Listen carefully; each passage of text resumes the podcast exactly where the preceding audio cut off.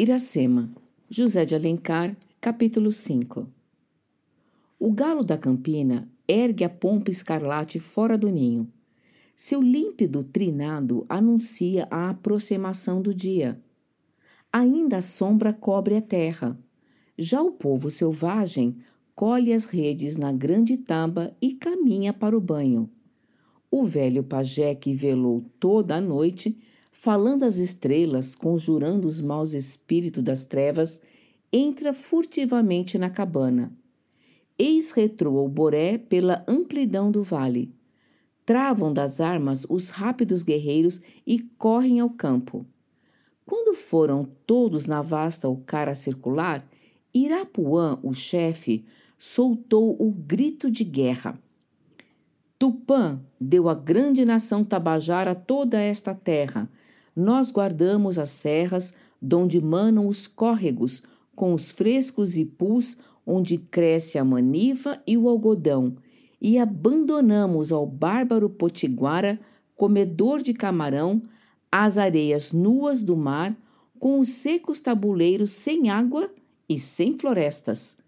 Agora os pescadores da praia, sempre vencidos, Deixam vir pelo mar a raça branca dos guerreiros de fogo, inimigos de Tupã. Já os emboadas estiveram no Jaguaribe, logo estarão em nossos campos, e com eles os potiguaras. Faremos nós, senhores das aldeias, como a pomba, que se encolhe em seu ninho quando a serpente enrosca pelos galhos? O irado chefe brande o tacape e o arremessa no meio do campo. Derrubando a fronte, cobre o rubi do olhar. Irapuã falou, ele disse. O mais moço dos guerreiros avança. O gavião paira nos ares. Quando a Nambu levanta, ele cai das nuvens e rasga as entranhas da vítima. O guerreiro Tabajara, filho da serra, é como o gavião. Troa e retroa a pocema da guerra. O jovem guerreiro erguera o tacape e por sua vez o brandiu, girando no ar, rápida e ameaçadora, a arma do chefe passou de mão em mão. O velho Andira, irmão do pajé, a deixou tombar e calcou no chão com o pé ágil ainda e firme Pasma o povo tabajara da ação desusada. Voto de paz em tão provado e impetuoso guerreiro. É o velho herói que cresceu na sanha, crescendo nos anos. É o feroz Andira quem derrubou o tacape, núncio da próxima luta?